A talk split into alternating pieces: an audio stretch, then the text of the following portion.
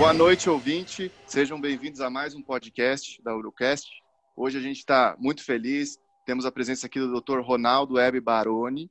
Ele é radiologista, é, radiologista pela Faculdade de Medicina da USP, fez fellow em Harvard Medical School em ressonância magnética abdominal. Ele também é coordenador do ensino do setor de ressonância e chefe do grupo de imagem abdominal do Albert Einstein.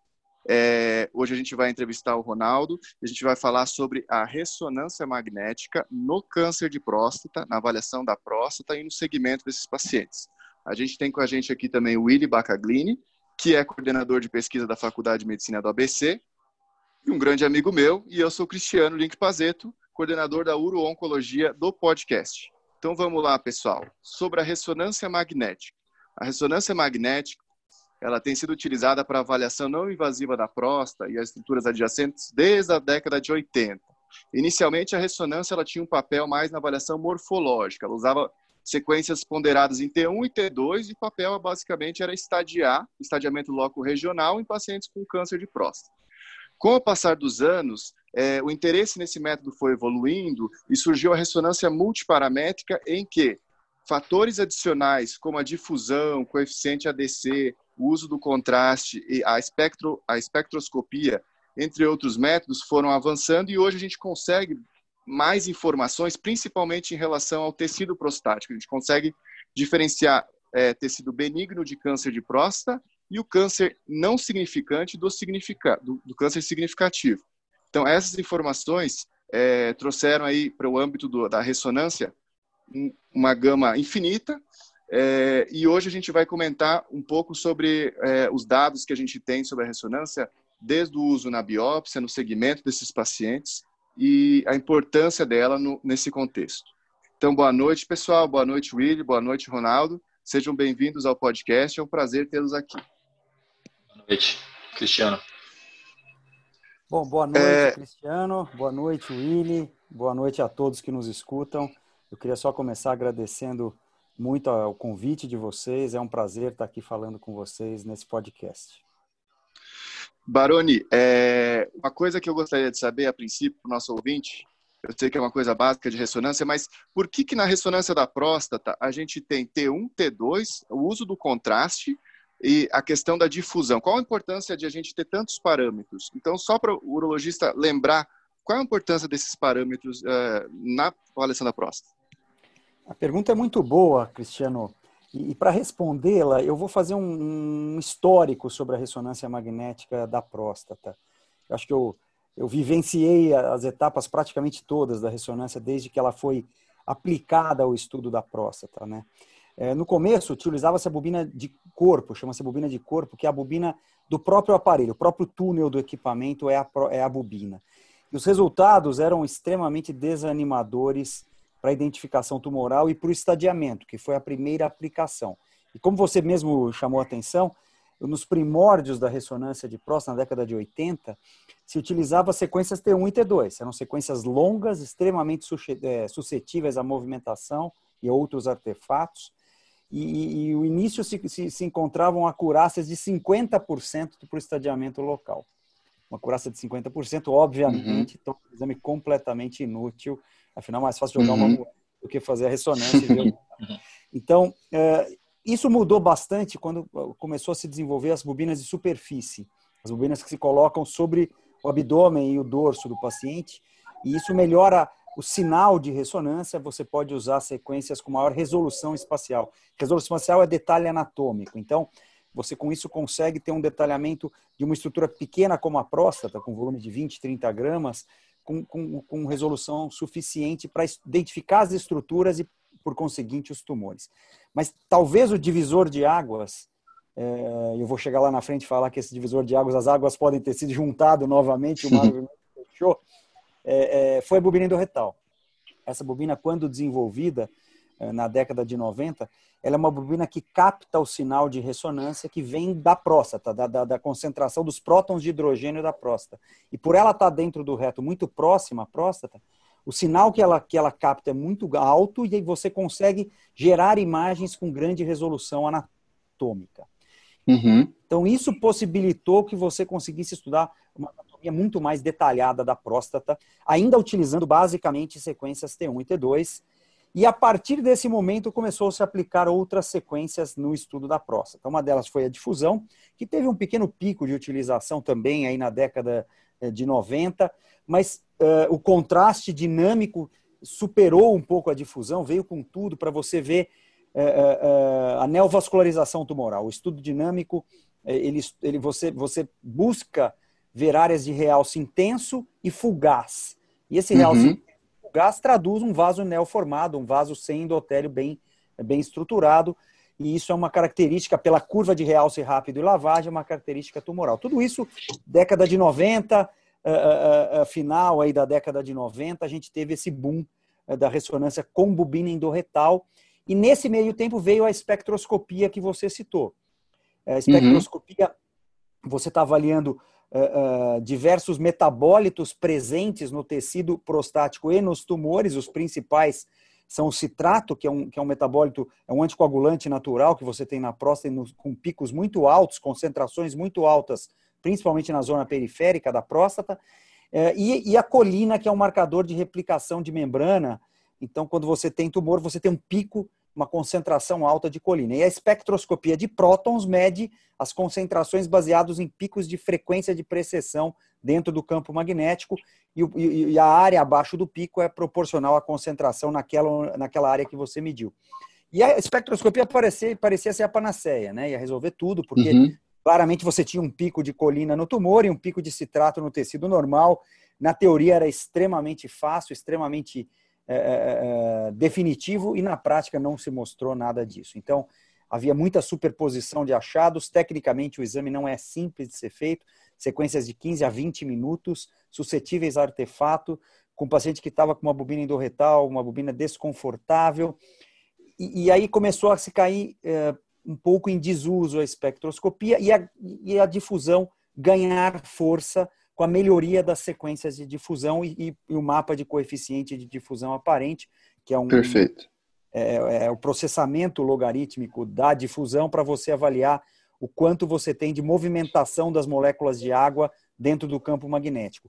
O que, uhum. o que, que última análise a difusão mede celularidade, entre outros entre outros parâmetros, ela mede a celularidade de uma estrutura, de um órgão, de um tumor. Quanto mais celular, mais uh, restringe a difusão. Quanto mais celular, você pode fazer uma analogia direta, isso já foi provado em vários trabalhos, mais agressivo será o tumor.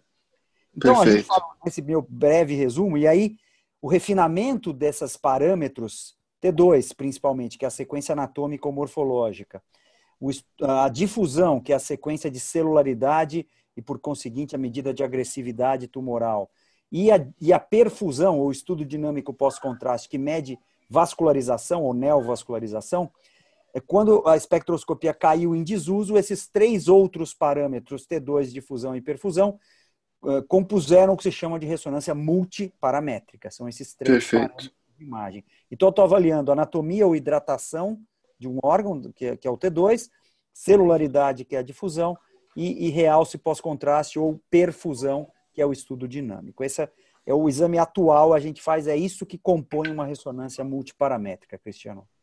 Perfeito. É muito bom, a introdução foi excelente. É bom saber essa evolução, como a gente acaba hoje tendo só essa, é, essa noção mais recente da ressonância e muito do que a gente tem hoje é explicado pela história. É, Willy, você quer fazer algum comentário a princípio do que tudo que o Ronaldo falou? Primeiramente, boa noite, Cris. Boa noite, Baroni. É um prazer estar aqui com vocês. É muito bom também a, a introdução que o Baroni deu. Eu queria aproveitar, Baroni, e fazer um, um, comentário. A gente teve a oportunidade de, de, redigir dois artigos aí que foram recentemente publicados, em, em duas meta-análises, né? Em cima dessa. E, e é curioso que a gente conseguiu ter a oportunidade, como urologista, de acompanhar essa evolução que você falou né, do desenvolvimento da, da ressonância.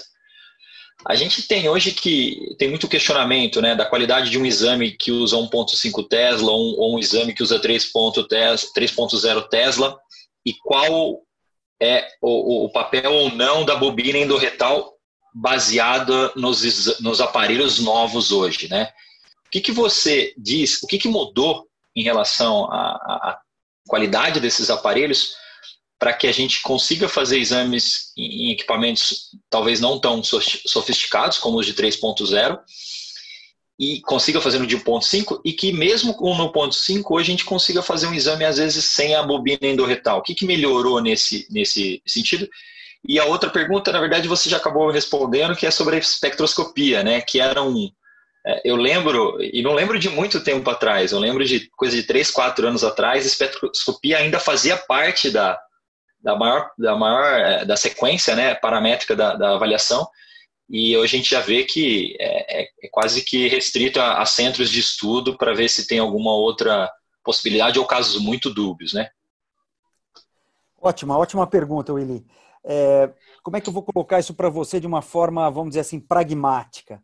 Quando a gente começou a fazer ressonância de, de, de próstata, isso na década de 90 principalmente, o meu doutorado inclusive foi sobre isso, a aplicação era para estadiamento local. Então, os pacientes de risco intermediário e alto eram candidatos a um exame que se mostrou, e a literatura confirmou isso vastamente, o melhor exame para estadiamento local de tumores, para extensão extraprostática e invasão de vesícula seminal. Para que eu tivesse esse, esse detalhamento de extensão, além, a gente, eu, a gente não usa mais o termo cápsula, né? É um termo que os próprios patologistas nos orientam a não usar, porque é uma pseudocápsula, mas a extensão extraprostática e infiltração de vesícula requerem, principalmente a extensão extraprostática e a avaliação de infiltração de feixe vasculo-nervoso, um detalhe anatômico muito fino, uma, uma, um, um, que eu chamei lá atrás de uma resolução espacial muito alta. E para isso, quanto mais sinal de ressonância eu tivesse, mais eu conseguiria transformar esse sinal num, numa sequência de alto detalhe anatômico. Porque quanto mais eu, eu, eu utilizo resolução anatômica, mais eu perco o sinal e a sequência fica ruidosa. Então é um balanço. Quando eu tenho um sinal maior pela bobina, como eu já coloquei para vocês, e ou pelo aparelho de 3 Tesla, que em tese tem o dobro do sinal de ressonância de um aparelho de 1.5 Tesla, eu consigo trabalhar esse sinal maior da bobina e ou do, da, da, da, do campo magnético maior para transformar numa imagem com mais detalhe anatômico ou num exame mais rápido. Como para estadiamento eu precisava de detalhe anatômico, se, na época se dizia que era mandatório ter a bobina endorretal. Justamente por isso, eu precisava do fino detalhamento anatômico, para ver se eu tinha uma extensão essa prostática microscópica, vamos colocar dessa forma. É, quando houve o, o, a quebra de paradigma da aplicação da ressonância no começo do, do, do, do da segunda década aí do século 21, vamos dizer, a partir de 2012, 2003, 2010 em diante, o que, que mudou? A ressonância começou a ser utilizada para detecção tumoral. E para utilizar um exame para detecção tumoral, esse exame tem que ser factível de ser feito num tempo razoável, ele tem que ter uma aceitação pelo paciente suficiente, porque o paciente não sabe que tem um tumor. E na maioria das vezes, ele não vai ter um tumor. Ele tem uma suspeita clínico-laboratorial baseada no PSA e no toque, ou no toque retal. Para eu, su, eu, sujeitá-lo à introdução de uma bobina endorretal, que tem desconforto, ela, ela não, não que ela tenha complicações, mas ela, não, ela tem algumas limitações e contraindicações, como hemorroidas que estão em sangramento, estenoses anais, neoplasias, antecedentes cirúrgicos, uh, claustrofobia, o paciente às vezes tem um desconforto maior com a presença da bobina, que se potencializa uma claustrofobia. É, e, e eu quero um exame que eu tenha uma aplicabilidade maior junto à comunidade urológica. Então, ao longo desses últimos anos, dessas décadas, eu posso colocar dessa forma, da década de 90 até a década de 2010, a gente, agora em 2020, a gente houve uma, uma migração de um exame que eu queria o finíssimo detalhe anatômico, que era e nós temos um trabalho publicado enquanto eu estava no, no, no Beth Israel, lá em Boston, que foi a primeira ressonância de 3 Tesla com bobina endorretal. Era, uma, era o ápice do detalhe anatômico, da resolução espacial. Eu somava uhum. o sinal do campo magnético do aparelho de 3 Tesla com a bobina endorretal. Então eu fazia uma sequência com 1,5 milímetros de espessura. É metade da espessura que nós usamos na rotina. Eu conseguia ter um detalhe, uma, uma, um contorno prostático muito bem desenhado mas à custa de um aparelho muito mais caro, muito menos uhum. disponível e a necessidade de uma bobina. Com, com a, a, a aceitação da ressonância no rastreamento tumoral, uh, vamos dizer, o rastreamento fino tumoral, pós-PSA e toque tal, a gente viu que precisaria um exame mais, eu vou usar alguns termos que estão muito em moda agora, é, é, disponível, barato, inócuo e, e, e, e rápido. Então, para eu ter um exame disponível, barato, inócuo e rápido, eu, eu vou estar usando quanto menos invasividade eu tiver e menos restrição de equipamentos eu tiver, eu vou estar tendo um exame ideal. Então, cabe ao radiologista usar o que ele tem de melhor. E o que, que ele tem de melhor? Se ele tem um aparelho de 3 Tesla, use para fazer ressonância de próstata. No Einstein, por exemplo, todas as ressonâncias de próstata, salvo contraindicações específicas ao aparelho de 3 Tesla, são feitas no aparelho de 3 Tesla porque nós dispomos desse aparelho. E com isso uhum. eu consigo um exame de melhor qualidade. Agora, é, é muito possível e é totalmente facultado pelo grupo do PIRADS fazer o exame no aparelho de 1.5 Tesla, inclusive sem a bobina endorretal. A discussão da bobina é uma discussão muito mais ampla e muito mais controversa. Alguns grupos ainda defendem a bobina endorretal. Eu, particularmente, não sou favorável à sua utilização. Desde a, da, da, da, de 2000, e, você ter uma ideia, desde 2009 nós não colocamos bobina endorretal em nenhum paciente no Einstein. E a gente acha que restringe a aceitação do exame. E para rastrear, não quero ter o exame com o maior detalhe anatômico possível. Eu quero ter um exame para achar o tumor. E se eu puder fazer um exame com alta resolução, eu vou ter esse, essa resolução suficiente para o estadiamento local, mesmo sem a bobina endorretal. Então, a nossa opção no Einstein é 3 Tesla sem bobina endorretal. Outros grupos usam 1.5 Tesla com bobina endorretal. E outros que não têm essas duas tecnologias ou não têm recursos para isso, devem fazer no 1.5 Tesla sem bobina, usando um bom protocolo. E para isso a gente tem literatura, a gente tem applicator, a gente tem radiologistas que prestam esse serviço de, de, de ajuste fino de protocolo. E mais ainda, Willy, radiologistas bem treinados na interpretação do exame. E biomédicos ou tecnólogos Sim. bem treinados na realização Sim. do exame. Isso que eu falei, um protocolo adequado, bem desenhado, um biomédico ou tecnólogo com expertise suficiente para fazer um bom exame e um radiologista com experiência em ressonância de próstata são talvez mais importantes do que a teslagem do, do equipamento, um e-mail versus uhum. ou o uhum. uso da bobina endorretal. Perfeito. Baroni, é, aproveitando esse gancho que você comentou do PIRADS, eu acho interessante a gente só traçar o que é mais ou menos o PIRADS. O PIRADS, a princípio, ele foi proposto pela Sociedade Europeia em 2012 como uma, uma, uma forma de homogeneizar os laudos e a, a concordância entre os radiologistas. Em 2014 foi lançada a segunda versão e agora em 2019 a gente tem o PIRADS versão 2.1, que eu particularmente tive acesso, é um, é um guideline praticamente só sobre a ressonância de próstata nessa questão é, diagnóstica.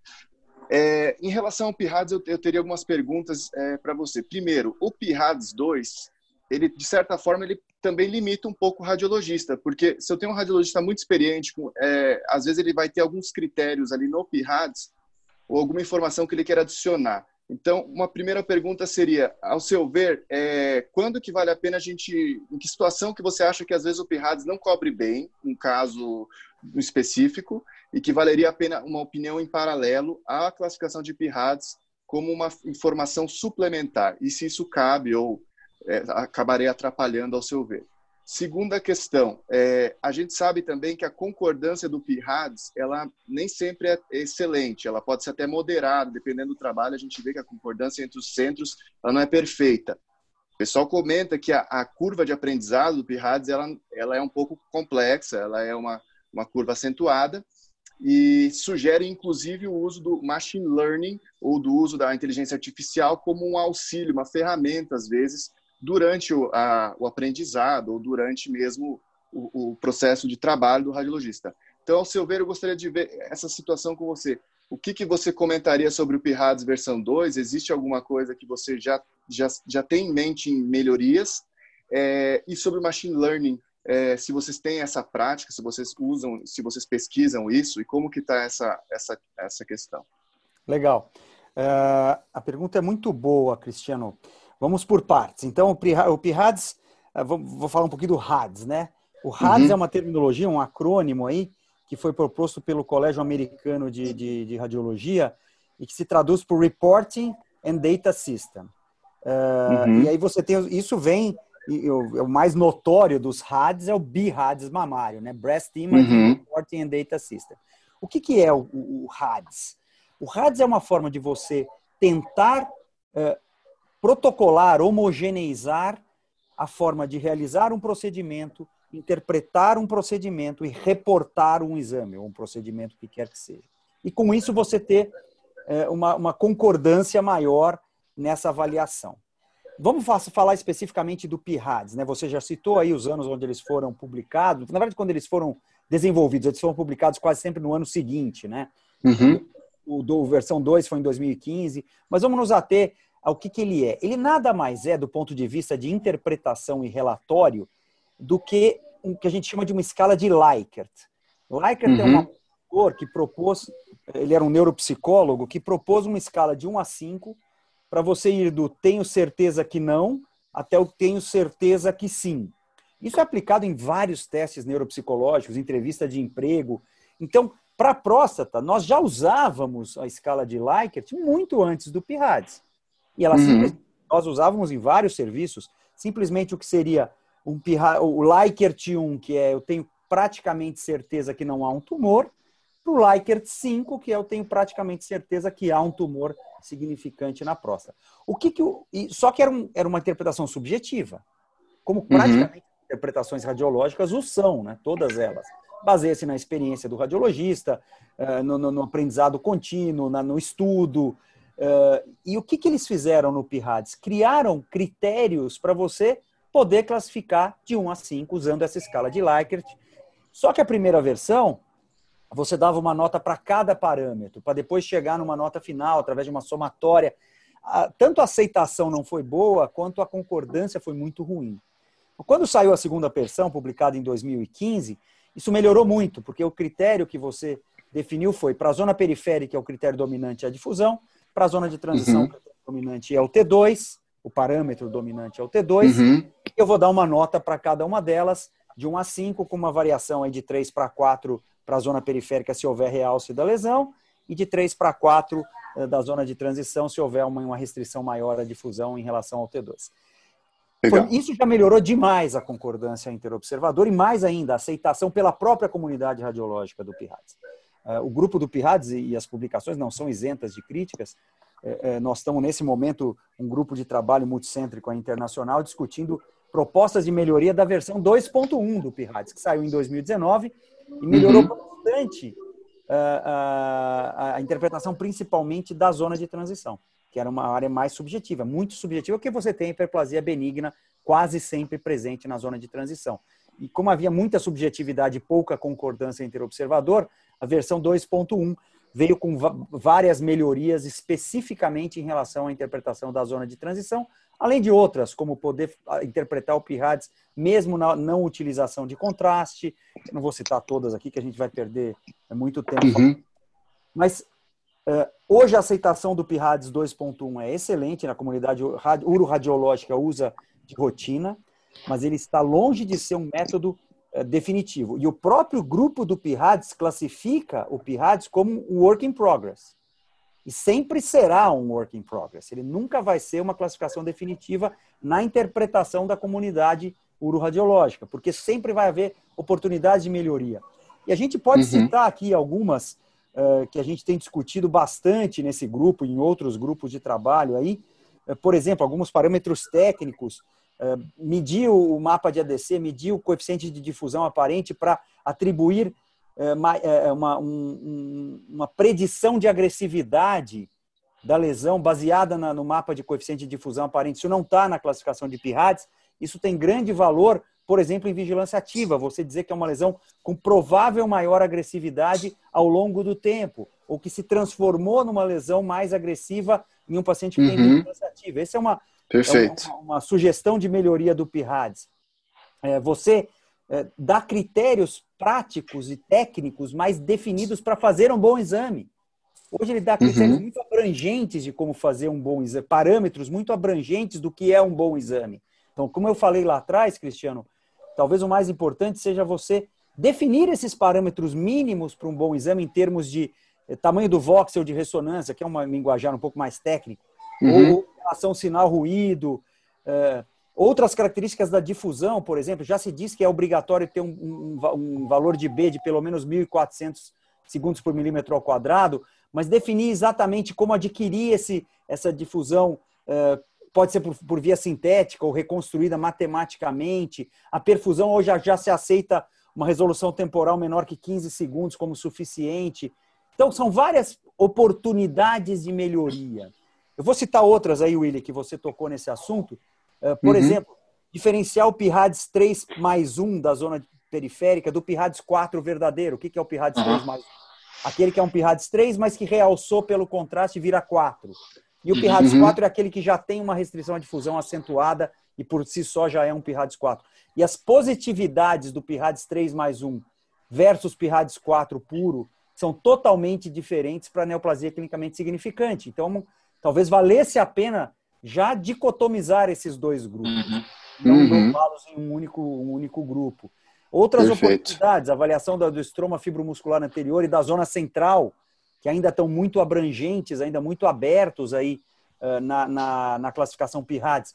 Criar uma categoria de lesões indeterminadas, provavelmente não adenocarcinoma. E a gente sabe que tem lesões como leiomiomas, eh, lesões estromais de potencial maligno incerto, os stumps, né, as stumps lesions, eh, e outras uhum. lesões que aparecem na próstata, que você não, não tem como classificar como indeterminada se você já, ou não deveria chamar de indeterminada PIRADS 3, mas talvez uma classificação, aí eu faço uma analogia com o LIRADS, que é o RADS do, do fígado, que é a lesão não adenocarcinoma, não, não carcinoma hepatocelular no fígado, que é o LIRADS M seria o pirradzeme, uma lesão provavelmente não adenocarcinoma prostático. E aí vai, você aplicar é, em vigilância ativa, né? Que ainda é uma aplicação ainda, ainda não tão estabelecida no PIRADS, você aplicar na recidiva tumoral, o PIRADS, no tratamento local, como o RAIFU, são várias oportunidades que a gente vai ter de melhoria ao longo do tempo. Daí é, se entender o PIRADS como um work in progress, né? um trabalho em andamento. Uhum. Perfeito. É... A questão do machine, a, questão do ah, machine perfeito. learning. Eu, eu, me esqueci da segunda pergunta. É, o, o, machine learning, a gente pode até extrapolar inteligência artificial, né, um termo mais amplo do que o machine learning.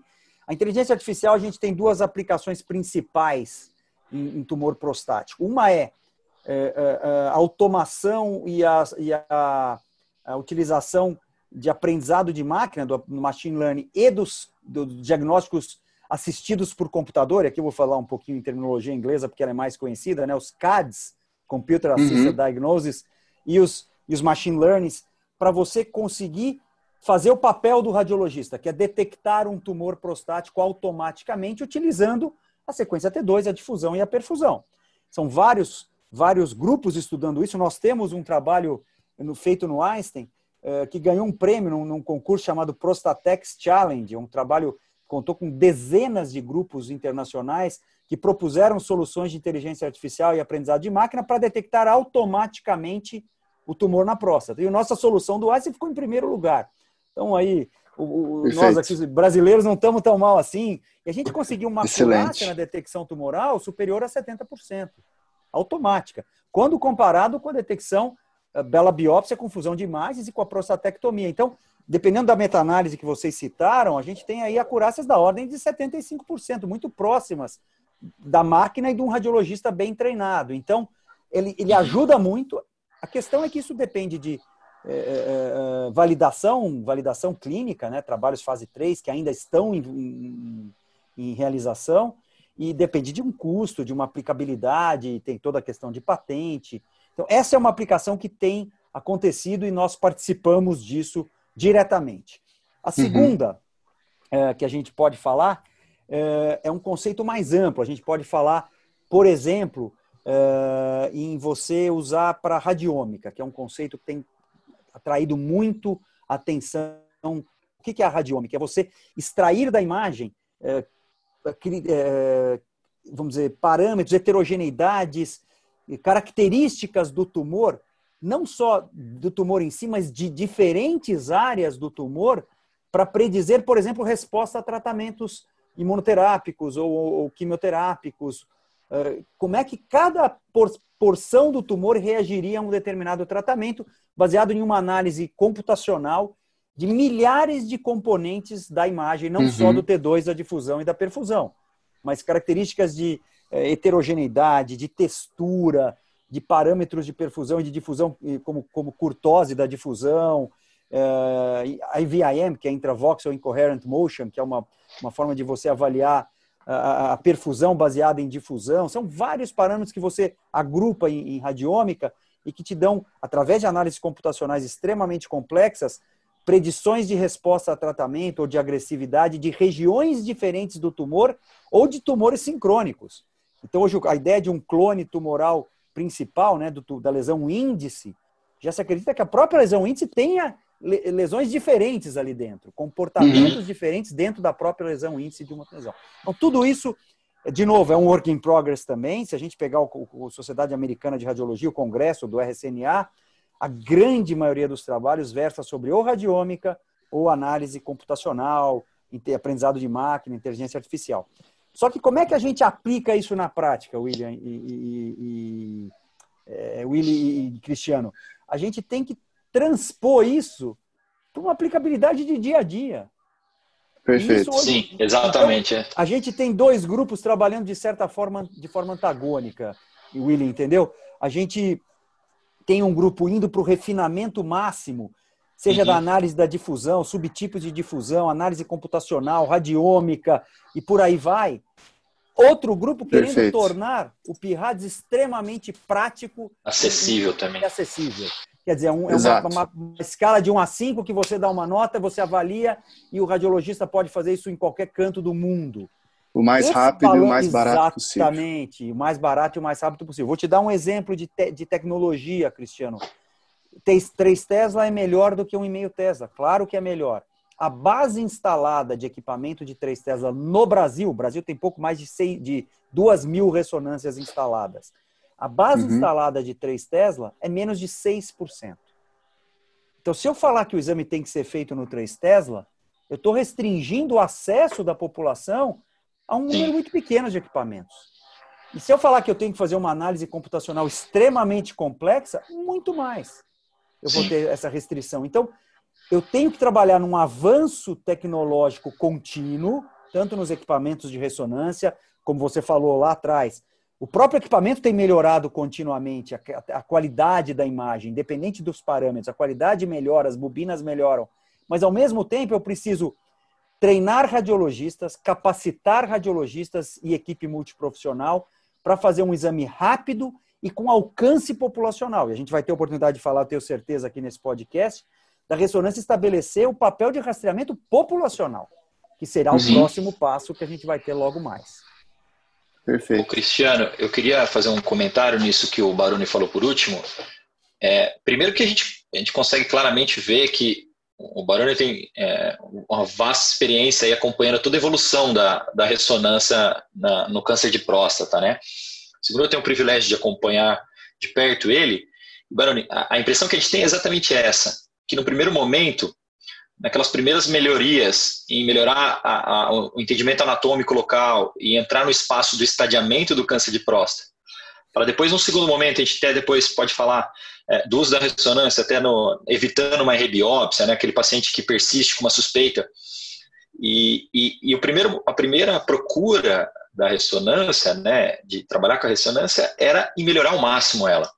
Né, e ela conseguir arrumar o seu espaço só que na, lá atrás, que a gente pensava em estadiamento, a gente estava falando de um paciente já diagnosticado, um paciente provavelmente já com uma doença um pouco mais agressiva, que poderia mudar a minha conduta é, na terapêutica, né, seja cirúrgica ou, ou radioterapia. Agora a gente está falando de um exame que está vindo cada vez mais para um momento precoce na avaliação do paciente com suspeita de câncer de próstata. A gente está falando de um paciente, como você já deu a, a, a deixa e mencionou, falar de rastreio. E aí a gente começa a entrar numa demanda que é diferente. Não é só ter o melhor exame, né? Não é só ter a melhor avaliação, como, obviamente, você que tem uma vasta experiência, e o Cris foi muito feliz na pergunta dele, saber qual é o momento de abandonar ou não um pouco, ou de complementar o PIRADS 2, o PIRADS versão 2. É o momento de saber como que a gente consegue fazer com que esse método se torne reprodutível, né? E, e quando a gente fala de rastreio, é, você foi também muito feliz em falar populacionalmente. A gente não pode restringir, não pode fazer um exame que seja caro, um exame que seja restrito a experts, né? que seja difícil de instalação e, não seja reprodutivo. Então, eu acho que essa tendência, essa outra tendência, claro que a gente tem que procurar desenvolver mais a, do ponto de vista tecnológico, né, e também da nossa leitura do exame, mas cada vez mais, se a gente se aproximar de cenários precoces na avaliação do paciente com câncer de próstata, principalmente no screening, que é uma das coisas que mais se discute hoje em ressonância, a gente vai ter que tornar isso mais acessível e mais reprodutível. Né? E aí vem a, a ideia do, do, desse work in progress que você falou, né? que eu acho que é, é, é uma das grandes batalhas aí da ressonância na avaliação do câncer de próstata. Perfeito, Willy. Willy eu acho que, é, para te dar em números, para eu traduzir em números o que você acabou de falar, eu levantei recentemente a produção de ressonâncias magnéticas de próstata do Einstein, que é um serviço de referência, um serviço que tem encaminhamentos, tem hospital de, de retaguarda, vocês conhecem bem lá, o Hospital Vila Santa Catarina, enfim, nós fizemos no ano de 2010 59 ressonâncias de próstata, todas elas para estadiamento tumoral. É um número bastante restrito de pacientes que eram pacientes de risco intermediário e alto, nos quais a definição de extensão essa prostática possivelmente mudaria a conduta, fosse para uhum. indicar radioterapia versus cirurgia versus bloqueio hormonal ou uma combinação entre esses tratamentos para um e aí um crescente de, de, de produção praticamente dobrando a cada ano para nós termos feito mais de 1.700 ressonâncias de próstata no ano de 2019. Um aumento de mais de 3 mil por cento ao longo de 10 anos. Perfeito. O que, que foi a tecnologia que mudou? Não, definitivamente não foi a tecnologia. Foi a aplicação do método na detecção tumoral. E agora a ressonância já se estabeleceu, não, acho que talvez a gente possa discutir um pouco mais que pacientes se beneficiam da ressonância, se a gente pegar pelo guideline da EUA, hoje é na rebiópsia. Antes era na ah. rebiópsia. Uhum. Mas do ponto de vista prático, se nós pegarmos o cenário dia a dia de, de serviços referenciais de, de urologia, de radiologia urológica, é feito antes da primeira biópsia, ou é feito Sim. Em, em, Sim. Em, substituição a uma biópsia que poderia vir negativa ou com tumor uhum. ZUP1, Gleason 6, não significante. Então, esse papel mudou completamente. Essa mudança de paradigma foi o grande diferencial para a ressonância ser aceita como um método para aplicação populacional, ainda restrita por causa do custo, acessibilidade e invasividade. Nós já citamos aqui um exemplo, né? Se nós tirarmos da jogada o 3 Tesla como obrigatório, ele é desejável, mas não obrigatório eu já tenho uma, duas mil ressonâncias praticamente aí disponíveis, o próximo disso no Brasil. Vamos falar cenário Brasil. Se uhum. eu tirar uh, a bobina endorretal como necessária, eu torno um exame que demoraria mais tempo, tem um custo adicional, desconforto da passagem de bobina, restrições à passagem da bobina, foi um exame que é praticamente passível de ser feito em 99% da população masculina, salvo quem tem um, eventualmente um marcapasso não compatível, uma prótese coclear, que possa não ser, ser uma contraindicação absoluta à ressonância. E o terceiro ponto de, de, de acesso e, e, barat, e, e, tornar o exame mais daquele, daquelas tripés que a gente falou, acessível, barato e inócuo, seria tirar o contraste da jogada. Então, se eu puder usar o gancho aqui, Willy e Cristiano. A biparamétrica, né? A ressonância biparamétrica, que agora é a, é a, é a bola da vez, as discussões radiológicas, né? os trabalhos que estão saindo a gente tem casuística nossa, do nosso grupo, mostrando que não há diferença uh, significante na detecção de tumores uh, Gleason 3 mais 4 ou mais, né, SUP 2 ou mais, quando você uhum. analisa a ressonância sem contraste versus a ressonância completa com contraste, ou seja, biparamétrica versus multiparamétrica. Então, Perfeito. vários trabalhos de literatura mostrando que não há diferença, porém, o PIRADS ainda recomenda a utilização de, de contraste por, por duas razões. Porque ainda há uma pequena parcela de tumores que são detectáveis apenas com injeção de contraste, ou pacientes que têm artefatos, da, principalmente da difusão, que seria a principal sequência da zona periférica, seja por conteúdo fecal, seja por material metálico, e você não tem uma qualidade de difusão ou de, de sequência T2 suficiente, aí o contraste vai te ajudar a achar um tumor. Mas eu particularmente acredito que a, a, a perfusão deveria ser um, uma, um problem solving, a gente tem trabalhado muito com isso. para que seja utilizado Sim. em circunstâncias onde você julga que ela é necessária e não na rotina. Porque se eu tirar ela da rotina, eu estou transformando um exame de algo em torno de 25 minutos para um exame de 10 a 15 minutos, que seria apenas T2 e difusão. E uhum. aí eu posso, eu tiro o custo do contraste, o custo de material e medicamentos de punção, a potencial de alergia, exposição, de né? Exatamente, deposição tecidual, uh, uh, insuficiência renal, que é uma contraindicação, insuficiência renais graves, a injeção de contraste. O exame fica Perfeito. praticamente universal. Praticamente Sim. universal. Uhum. Então, estamos caminhando para isso e o, e o, grupo do PIRADS uh, deve sair em breve com uma, com uma, uma publicação dedicada especificamente ao papel da ressonância biparamétrica. Eu, eu, tenho praticamente certeza que ainda não vai ser tirar o contraste 100% da jogada, mas a minha impressão, a minha expectativa da, da comunidade uroradiológica é que seja visto como uma opção a ser usada em casos especiais e não na rotina Sim. de todos os pacientes. Com certeza existem benefícios. Baroni, é, o contraste, apesar do Pirrades, da versão do Pirrades não, não, focar nessa questão, mas o contraste ele é importante também nessa questão da recidiva tumoral. Né? Às vezes a gente tem uma próstata que foi submetida à radioterapia ou ao RAIFO, por exemplo, e o uso do contraste nesse cenário, aí ele seria preconizado, correto? Perfeito. Essa é uma excelente colocação, Cristiano. Diferentemente do, do, rastreio, da detecção, seja no paciente virgem de biópsia ou no paciente com biópsias anteriores negativas, o paciente com, com suspeita de recidiva, seja após radioterapia, seja após RAIFO, seja após prostatectomia radical, o contraste é mandatório. Mandatório. E esse, de novo, a gente vai na questão da dicotomização. Aquele paciente que não precisa fazer na rotina versus o paciente que precisa fazer na rotina, que é o paciente da uhum. recidiva. Porque Perfeito. nesses casos, a difusão, você, por exemplo, no caso da prostatectomia radical, você não tem tecido prostático suficiente para gerar sinal de ressonância na difusão e o foco de recidiva às vezes é milimétrico.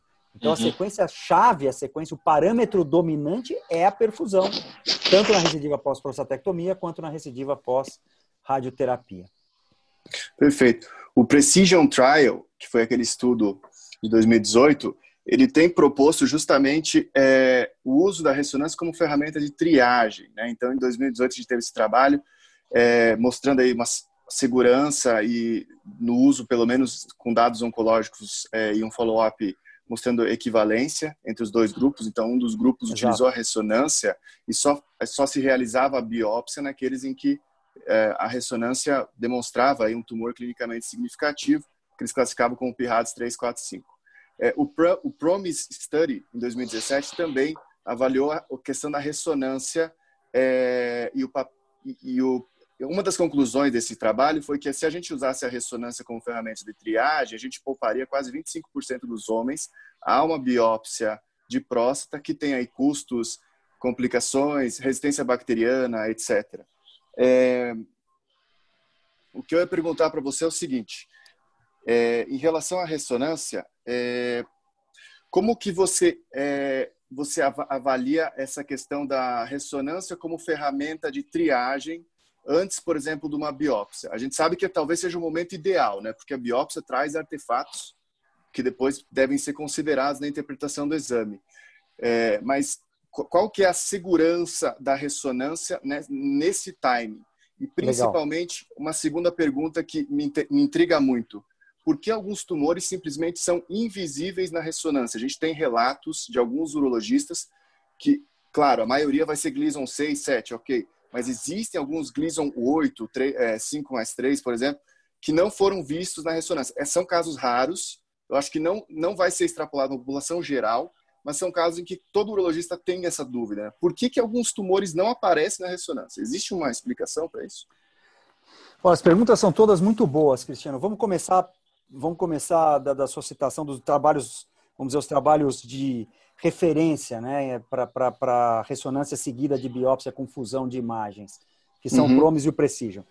É, se a gente voltar lá no PROMIS, que foi o trabalho que talvez trouxe à luz aí, né, do Lancet de 2017, a ressonância seguida da biópsia com fusão, uh, uh, à luz da, da, da, da classe médica como um todo, a gente já tinha essa ideia do papel da ressonância, Nós mesmos já fizemos vários trabalhos, mas um trabalho com essa casuística aí, né? Se a gente pegar aí 740 homens no trabalho do, do, do Lancet, do Promis, que fizeram a ressonância seguida de biópsia transperineal, a gente teve que evitou 27% de biópsias desnecessárias, teve 18% a mais de tumor clinicamente significante e 5% menos tumor insignificante, Glisson 6. Os números são muito, muito fortes, né? E mais Perfeito. ainda, por que, que esse trabalho ele tem um impacto ainda maior? Por um viés teoricamente negativo desse trabalho. Porque ele foi feito em aparelho de 1.5 Tesla sem bobina endorretal. Então você fala, puxa, mas então eles usaram um aparelho que não é o estado da arte. Exatamente. Ainda não utilizando, aí ele foi feito na Inglaterra, né? A gente pensa uhum. numa socializada aí, eles não têm aparelhos tão, tão. esse acesso ao aparelho de 3 Tesla. Perfeito. Então, se você pegar o que a gente considera como o não padrão ouro, mas o standard, que é o 1,5 Tesla sem bobina, já tiveram esses resultados que eu considero muito importantes. 18% mais tumor clinicamente significante quando você faz a ressonância seguida de biópsia com fusão. O trabalho que a gente fez aqui no Einstein, 10% a mais de tumor clinicamente significante, e por aí vai, são vários, né? Se a gente usa uma tecnologia que é, ela é subótima, e ainda assim eu tenho esse resultado, é o trabalho que deu impacto para falar o seguinte: puxa, eu posso fazer isso como rastreamento populacional.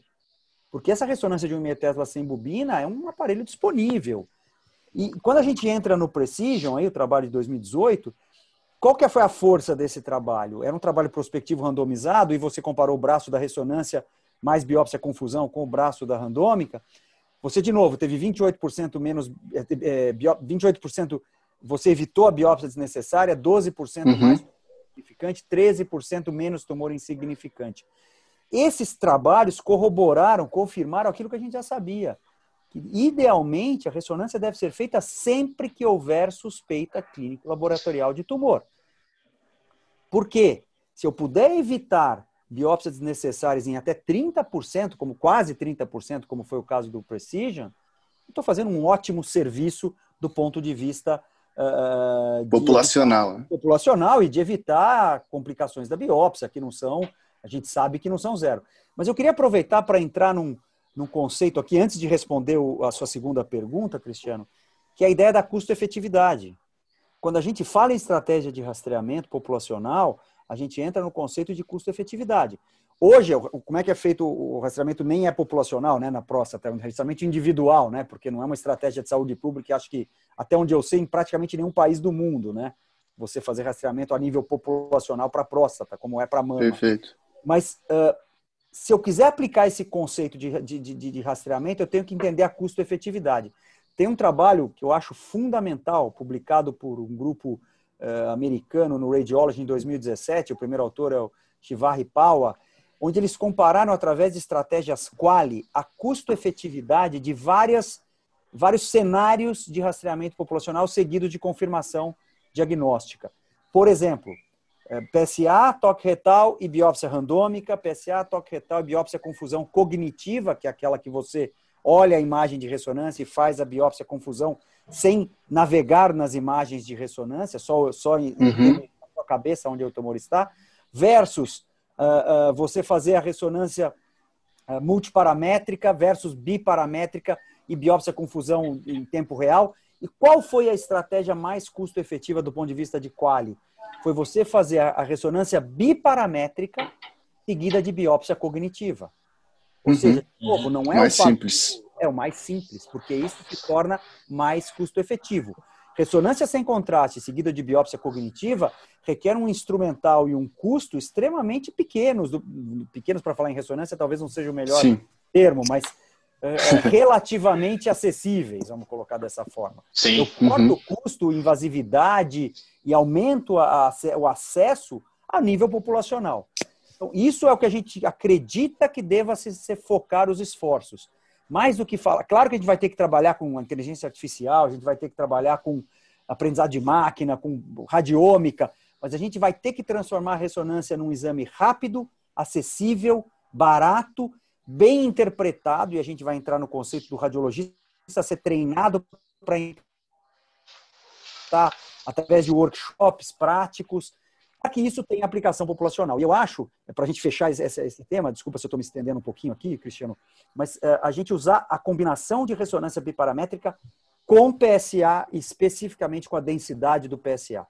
Os Perfeito. Agora, em, em você ter algoritmos, nomogramas que usam ressonância biparamétrica junto com densidade de PSA, para você estratificar aquele paciente que realmente se beneficia de uma ressonância antes ou eventualmente não, não, não necessária uma biópsia seguida. Perfeito. Essa é a parte da, da, pergunta. A segunda é por que, que nós temos tumores lesões invisíveis, lesões invisíveis, entre aspas. Como é que a gente entende as lesões invisíveis? Eu vou dar duas abordagens aqui. A primeira é o PIRAD 5, que vem com negativo, né? O que, que é a definição de PIRAD 5? é uma muito alta probabilidade de tumor clinicamente significante.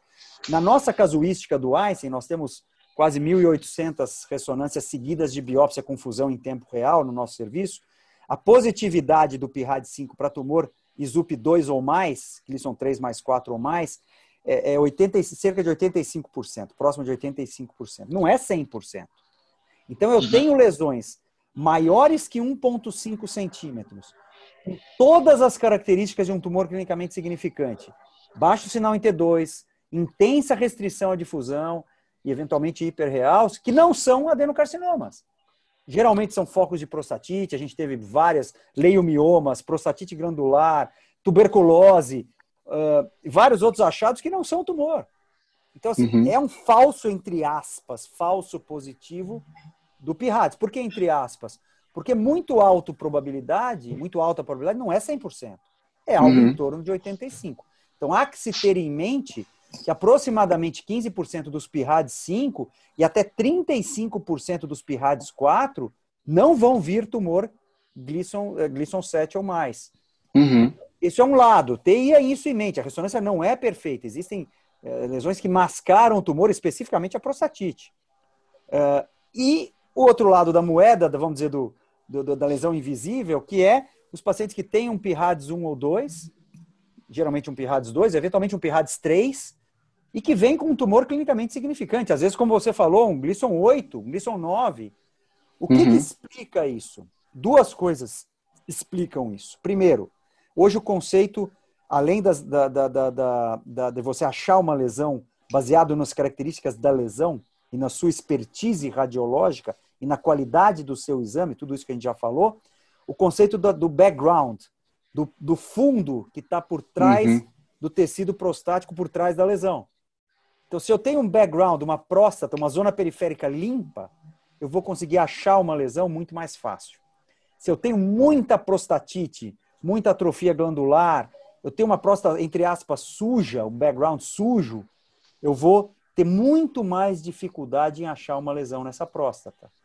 Então eu posso sair daí com Gleason, especialmente numa cirurgia com Gleason 8, numa biópsia com Gleason 8 ou 9, ou até 10, e uma, e uma ressonância PIRADS 3.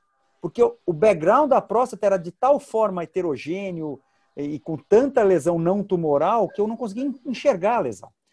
Essa uhum. é uma das propostas de melhoria do PIRADS, que você avalie o background prostático, que você avalie o plano de fundo da próstata para você achar um tumor. Isso é um lado da moeda de você não achar tumores que estão presentes na próstata. Perfeito. O segundo lado, eu vou falando de uma moeda de três lados. perdão da, o perdão do neologismo.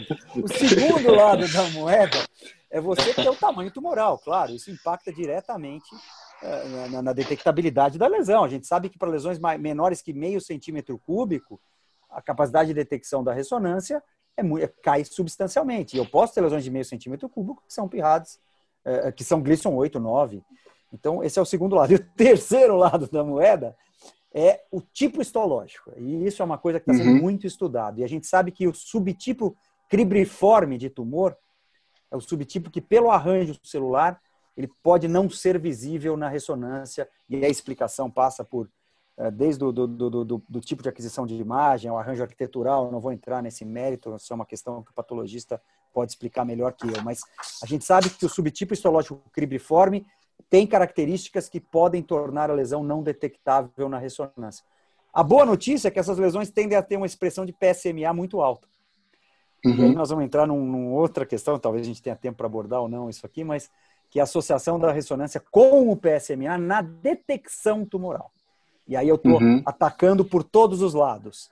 Porque a gente sabe que alguns tumores expressam PSMA e outros não. A gente sabe que alguns tumores aparecem melhor na ressonância, outros não.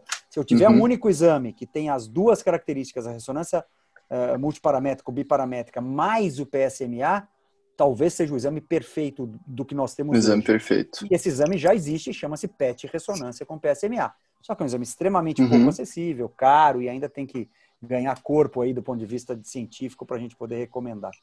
Perfeito. Então seria factível, só criando um cenário aqui, pensando no neurologista fazendo um pedido de exame.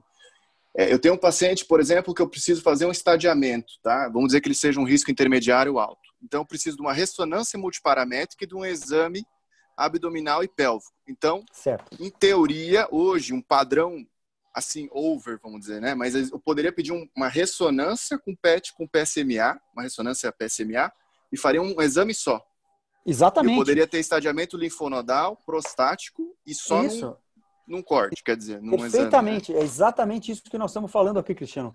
Hoje, para o ponto de vista de um paciente de risco intermediário e alto, de, vamos dizer, upfront, aquele paciente que já tem um PSA mais alto, aquele paciente, você poderia começar a investigação, por mais, por mais paradoxal que pareça o que eu estou falando, com PET ressonância PSMA. Por que isso? Porque eu vou estar frente a uma paciente que tem uma probabilidade pré-teste muito grande de ter um tumor, e que eu poderia fazer o seguinte: eu faço a ressonância, aí eu acho uma lesão PIRADS 4, aí eu vou fazer a biópsia com fusão de imagens. Na ressonância, eu vou estudar só a pelve dele, principalmente local, porque o estadiamento linfonodal só pela ressonância não é muito bom. Para num segundo momento fazer a biópsia, depois eu vou pedir uma, um PET PSMA, que agora já tem trabalhos prospectivos com PSMA, mostrando que é um exame excelente para esse adiamento primário tumoral. O melhor uhum. que se uhum. tem hoje em dia, linfonodal. Se eu puder fazer um exame de primeira mão, que eu possa detectar a lesão, é, mapear essa lesão para uma biópsia, estadiar localmente pela ressonância em relação a, a, a, contorno prostático e vesícula seminal. E no mesmo tempo já estadiar linfonodo e osso e, e órgãos, corpo inteiro, eu tenho um exame chamado de one-stop shop, o exame, vamos dizer, ideal. É claro que eu posso estar queimando esse cartucho num primeiro uhum. momento. O paciente que você citou, que já vem com a biópsia, que já, que já tem uma ressonância muito, já vem com PIRADS 4, já fez a biópsia, é, é, você já, já pode... é um câncer definido. Definido. O, o PSMA já tem esse papel. Mas eu acho que o futuro é você combinar ressonância e PSMA, e já existe esse equipamento, que é o PET ressonância com PSMA tem todas as vantagens da ressonância de 3 Tesla com PSMA no mesmo equipamento, sem precisar fazer duas vezes, sem precisar fazer uhum. a radiografia, está tudo num equipamento só. Perfeito. É, Baroni, eu acho que a gente poderia agora, Willy, eu vou, eu vou, eu vou fazer uma pergunta especificamente para você. Eu sei que a gente já está com um pouco de tempo de reunião. A gente tem aqui, a gente sabe que você recentemente publicou uma, uma meta-análise, uma revisão extensa da literatura avaliando ah, o papel da ressonância é, e da, da biópsia target isolada ou em combinação com a sistemática. Né? E na questão da biópsia, na questão da detecção do câncer clinicamente significativo, eu gostaria que você tecesse alguns comentários sobre é, o papel da ressonância e a biópsia target no Active Surveillance. Então, ao seu ver, o que, que você achou na literatura? Você revisou aí uma extensa literatura. É, o que, que você acha hoje dessa questão? Biópsia target no Active? É, vale a pena fazer só isolado? Eu preciso ainda da sistemática? Qual que é a sua impressão e dos trabalhos que você abordou? Então, Cris, é... primeiro, você dando o spoiler, o trabalho foi aceito, ele, ele deve ser publicado em breve, mas é, depois eu, eu acabo compartilhando também. É, mas esse é um tema que o Baroni já deu uma prévia, né, Cris, que é um tema que é menos estabelecido em relação tanto à ressonância quanto como que a gente deve abordar esse paciente do ponto de, vi, do ponto de vista de biópsia, né? Na verdade, esse é um dos questionamentos que eu ia acabar devolvendo, eu acabo devolvendo no final para o Baroni. É, o que a gente viu, Cris, foi o seguinte: basicamente, os estudos eles são. Uh, a, a, literatura é muito heterogênea. Na verdade, esses estudos é, mesmo se a gente pegar a primeira literatura que começou a trazer a biópsia para o cenário de rastreio, né, depois do, do Promise Trial, ou a, a biópsia guiada versus a biópsia randômica, a gente vê que os trabalhos são muito heterogêneos. O Baroni mesmo já colocou aqui que existem fatores que a gente acaba ignorando, né? Seja da qualidade da ressonância, seja da, por exemplo, se o estudo é muito cêntrico ou não, como que você trabalha a reprodutibilidade, né? É, de, de, da, da avaliação desses exames. E eu acho que o Act Surveillance é um dos cenários mais desafiadores, porque a gente está aqui, o Baroni acabou de comentar sobre o PET ressonância, que é, fica evidente que se você associar a tecnologia do PET PSMA com a ressonância, a gente é, muito provavelmente vai ter o melhor dos melhores, tanto em estadiamento, detecção ou estadiamento linfonodal, né, e, e, e, e também detecção de extravasamento extraprostático. Mas, por outro lado, a gente vê que a vigilância ativa ela cada vez mais tem adeptos. Né? Apesar de a gente ter uma cultura que demorou para entrar na, na, vigilância ativa, e aí a gente vai trazer o cenário da ressonância e da biópsia guiada para um cenário que vai crescer, que tem a tendência a crescer. E aí, é, o que a gente viu é, nessa, nessa revisão de literatura que a gente fez, nessa meta-análise, é que ainda assim a biópsia guiada é melhor do que a randômica. Mas não é isso que a gente quer responder. Né? Eu imagino que a gente já passou dessa fase. A gente está na fase de. É, hoje a gente sabe que a randômica com a guiada é melhor é o método combinado, é, ainda é o melhor método se você quiser mostrar do ponto de vista histológico esse paciente. Uhum. Agora, a gente está falando de um paciente que foi evitado um tratamento é, agressivo, ativo, local, para que ele não experimentasse morbidade, né, consequentemente, na, nesse segmento dele. E se a gente pegar alguns estudos, teve, tiveram dois estudos interessantes apresentados na UA 2018, em São Francisco, que eles começaram a ver se você fizer o X-Surveillance é, mais é, frequente, né, igual o do John Hopkins, não do, do Klotz, que é mais flexível, após dois anos, esse paciente, se comparar com o paciente submetido a uma cirurgia de, de robótica, de próstata, ele começa a ficar mais caro.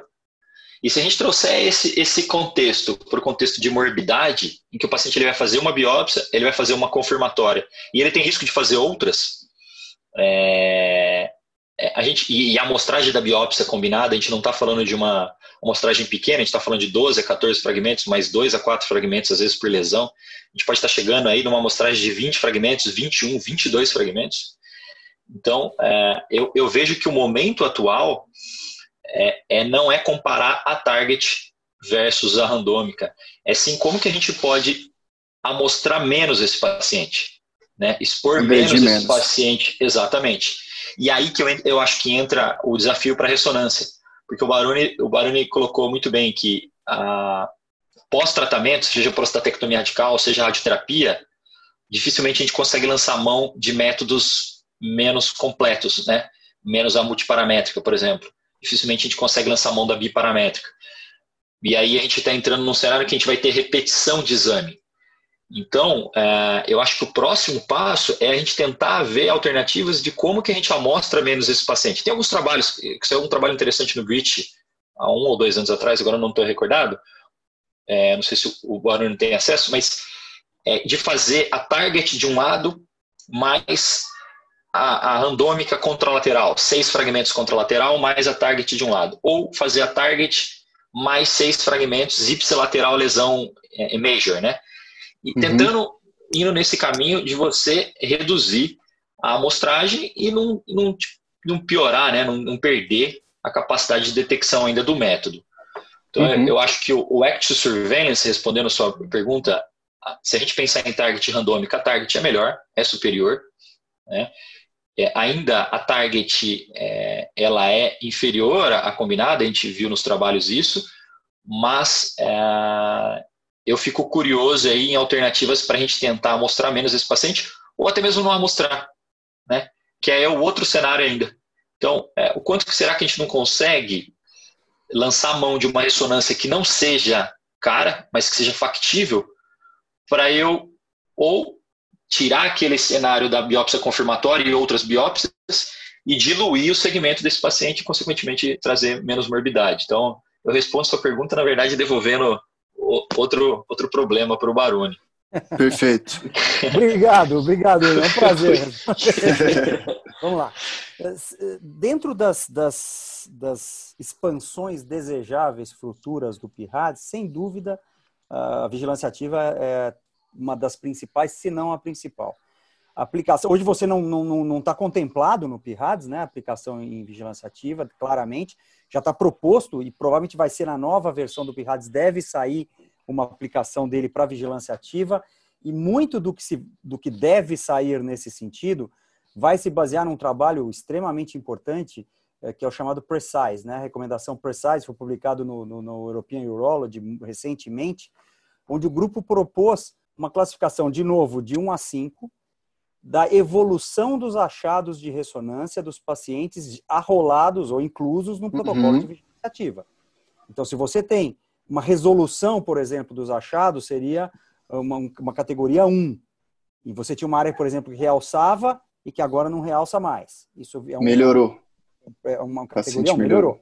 E você vai crescendo até você ter uma progressão definitiva radiológica, por exemplo, com extensão essa prostática. Aí você tem essa, de novo, uma escala de Likert de 1 a 5.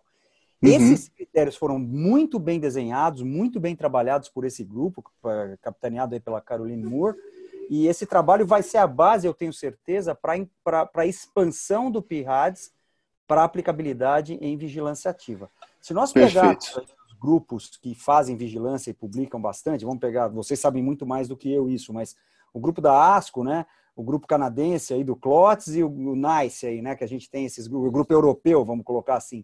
Nenhum deles coloca a ressonância como padrão na inclusão e no acompanhamento.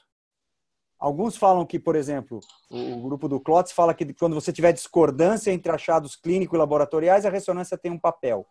Uh, o NICE preconiza que você faça ressonância na inclusão apenas. Uh, eu, eu tenho para mim, isso, os trabalhos já estão muito bem desenhados, eu acho que deve ter um pouco de reserva de mercado envolvida nesse sentido, mas a gente uhum. também precisa de mais trabalhos mais robustos, que é, a ressonância tem que fazer parte da inclusão, pré-inclusão, então, o que quer dizer isso? O paciente não pode ser incluído numa vigilância ativa se ele não Sim. tiver feito a ressonância multiparamétrica e se a biópsia dele, para aquele que, ele, que foi usada para inclusão, não tenha sido uma biópsia com fusão de imagens. Se ele não uhum. obedecer uhum. esses critérios, ele não deveria ser incluso em vigilância ativa. Porque tem uhum. inúmeros trabalhos, e a gente fez um aqui no grupo da urologia, aqui, inclusive uh, capitaneado aí pelo Paulo Priante, pelo Ariê, aqui do Einstein, que mostrou que quando a, a, o upgrading, o upstaging que você tem em pacientes que não fizeram a biópsia com fusão é muito maior do que nos pacientes que fizeram a biópsia com sim, sim. previamente. Por quê? Ah, o, tumor é, não, esse tumor estava lá no primeiro momento na biópsia randômica, não foi amostrado, em algum momento na evolução ele foi amostrado. É muito mais uhum. provável que esse é o cenário.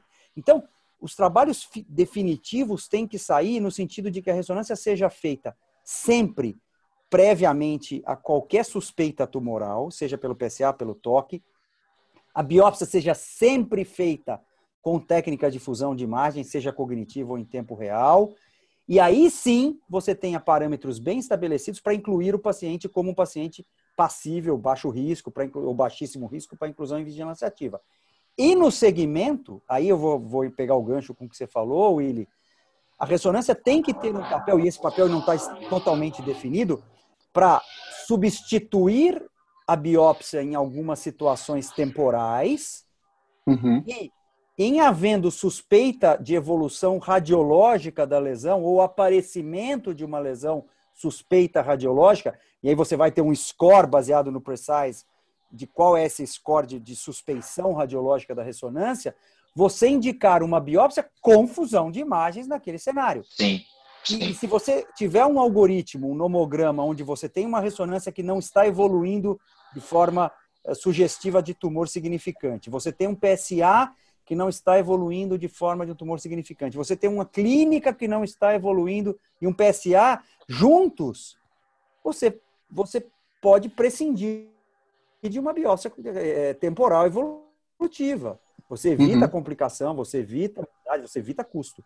Então, esse algoritmo tem que fazer parte da ressonância. Em qual momento, quantas vezes ela vai, vai ter biópsia, é, mesmo com ressonância normal ou não, ninguém sabe ainda. Cada grupo usa o seu algoritmo.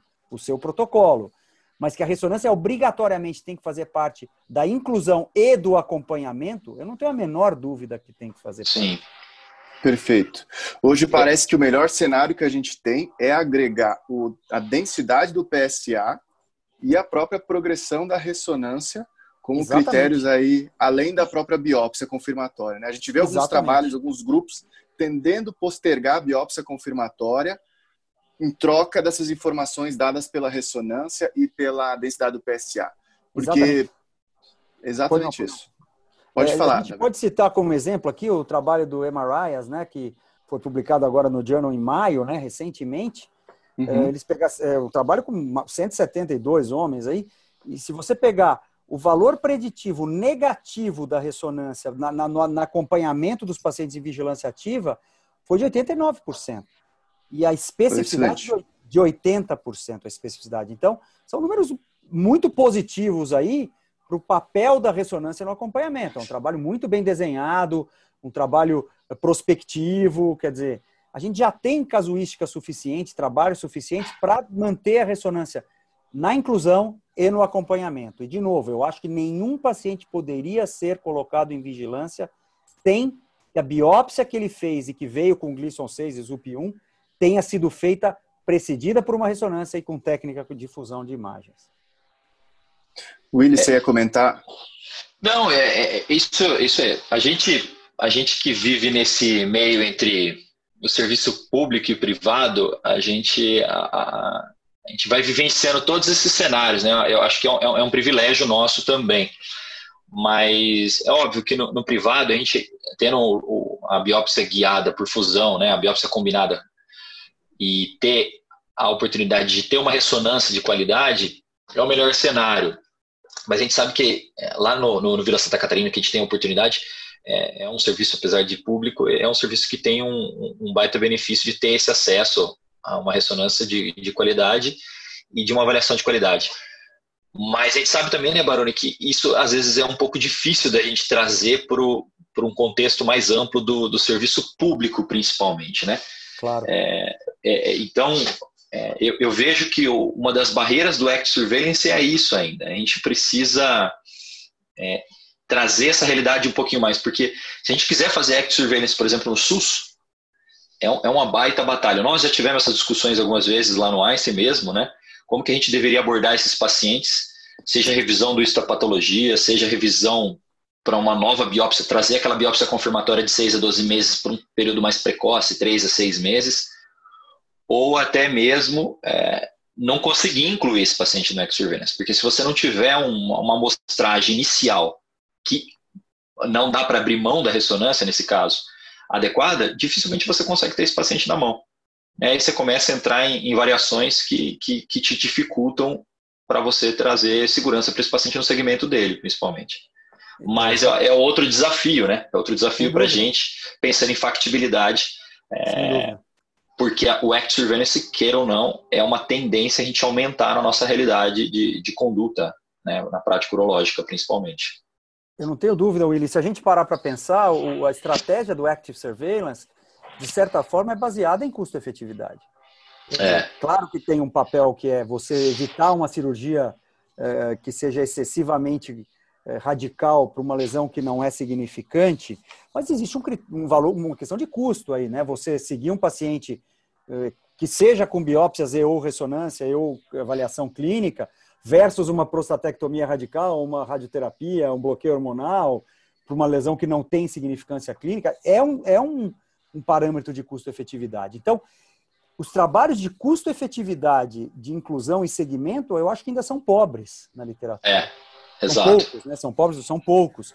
Então, assim, eu entendo que um cenário onde você possa fazer ressonância eh, biparamétrica, por exemplo, na, na inclusão, e ressonância multiparamétrica no segmento, por exemplo. Você poder fazer a biópsia cognitiva, a fusão de imagens cognitiva, que você não precisa do software. De novo, uhum. isso como possível, como factível, e você sempre ter o desejável, que é o outro espectro, onde você faça multiparamétrica, 3 Tesla, mas o factível é você fazer biparamétrica, aparelho de 1,5 Tesla, exame de 10 minutos de duração e biópsia com fusão cognitiva. o custo cai drasticamente e a aplicabilidade Sim. em saúde pública aumenta. E quando a gente coloca isso versus, ah, mas é, a, a biópsia randômica de, de segmento, né, de confirmação e segmento é estabelecida. Mas alguém já parou para ver o custo agregado das biópsias repetitivas em relação à morbidade, infecção, visita ao serviço, versus você fazer só a ressonância e, e ela dando um, vamos dizer, um, um precise baixo aí. Você fala, esse paciente não precisa biopsiar, especialmente se o PSA combinado, a densidade do PSA também for favorável. Isso são trabalhos que têm que ser feitos, trabalhos de custo-efetividade. A gente até chegou a desistir da biópsia repetida, né? Tem trabalhos mostrando que após a terceira biópsia você não deveria fazer mais biópsia. É, e, e, isso não é antigo, né? Isso é relativamente recente. A gente é. fala, pô, a quarta biópsia é, não tem como adicionar. E aí o que, que a gente faz, né? E a gente chegava num momento que a gente parava a investigação ou continuava submetendo esse paciente expondo quase que uma prostatectomia estadiada, né? Porque você faz quatro biópsias com 12 a 14 fragmentos. Mas eu concordo, eu acho que é, é, é a, a, parte que mais carece hoje na literatura nesse sentido, essa avaliação de custo-efetividade e trazendo para o cenário do Act Surveillance, que é o, o carro-chefe hoje, principalmente com, com o Task Force agindo aí com bastante frequência em relação ao rastreio não populacional, né? Exatamente. Perfeito. Perfeito. Pessoal, foi um podcast incrível. Baroni, o Baroni é uma enciclopédia de conhecimento, foi incrível, assim, é... sinceramente eu, eu fiquei, assim, impressionado com o grau de conhecimento e mesmo urológico, a gente percebe que você tem um conhecimento assim, além, muito além da radiologia, né? Um São anos de convivência, Cristiano. anos aguentando a gente. Eu aprendo, eu aprendo bastante com vocês também, viu? Foi incrível. Eu fiquei muito satisfeito. Eu acho que a gente abordou aqui temas praticamente toda a história da ressonância. Eu acho que o ouvinte vai ser muito beneficiado aí com esse, é, com esse nosso podcast. Gostaria de agradecer a presença de vocês. Baroni, novamente, muito obrigado pela presença, é, pela abertura que você deu para a gente. Foi um prazer receber você aqui. Com certeza esse podcast vai, vai ser um podcast de impacto e trazer muitas informações aqui para o urologista e na sua prática urológica. Willy, também gostaria de agradecer a sua presença, sua ajuda. Foi extremamente interessante a nossa discussão. E eu acho que é isso aí, pessoal. Muito obrigado e um abraço a todos. Muito obrigado, Cristiano. Muito obrigado, William. Prazer participar. E se me convidar de novo, eu virei de novamente com o maior prazer. Muito obrigado, Cristiano. Obrigado, Baroni. É um prazer aí poder dividir com vocês essa, esse tempo e um, sempre um aprendizado com o Baroni e sempre é um prazer também com você, Cris. Forte abraço para vocês.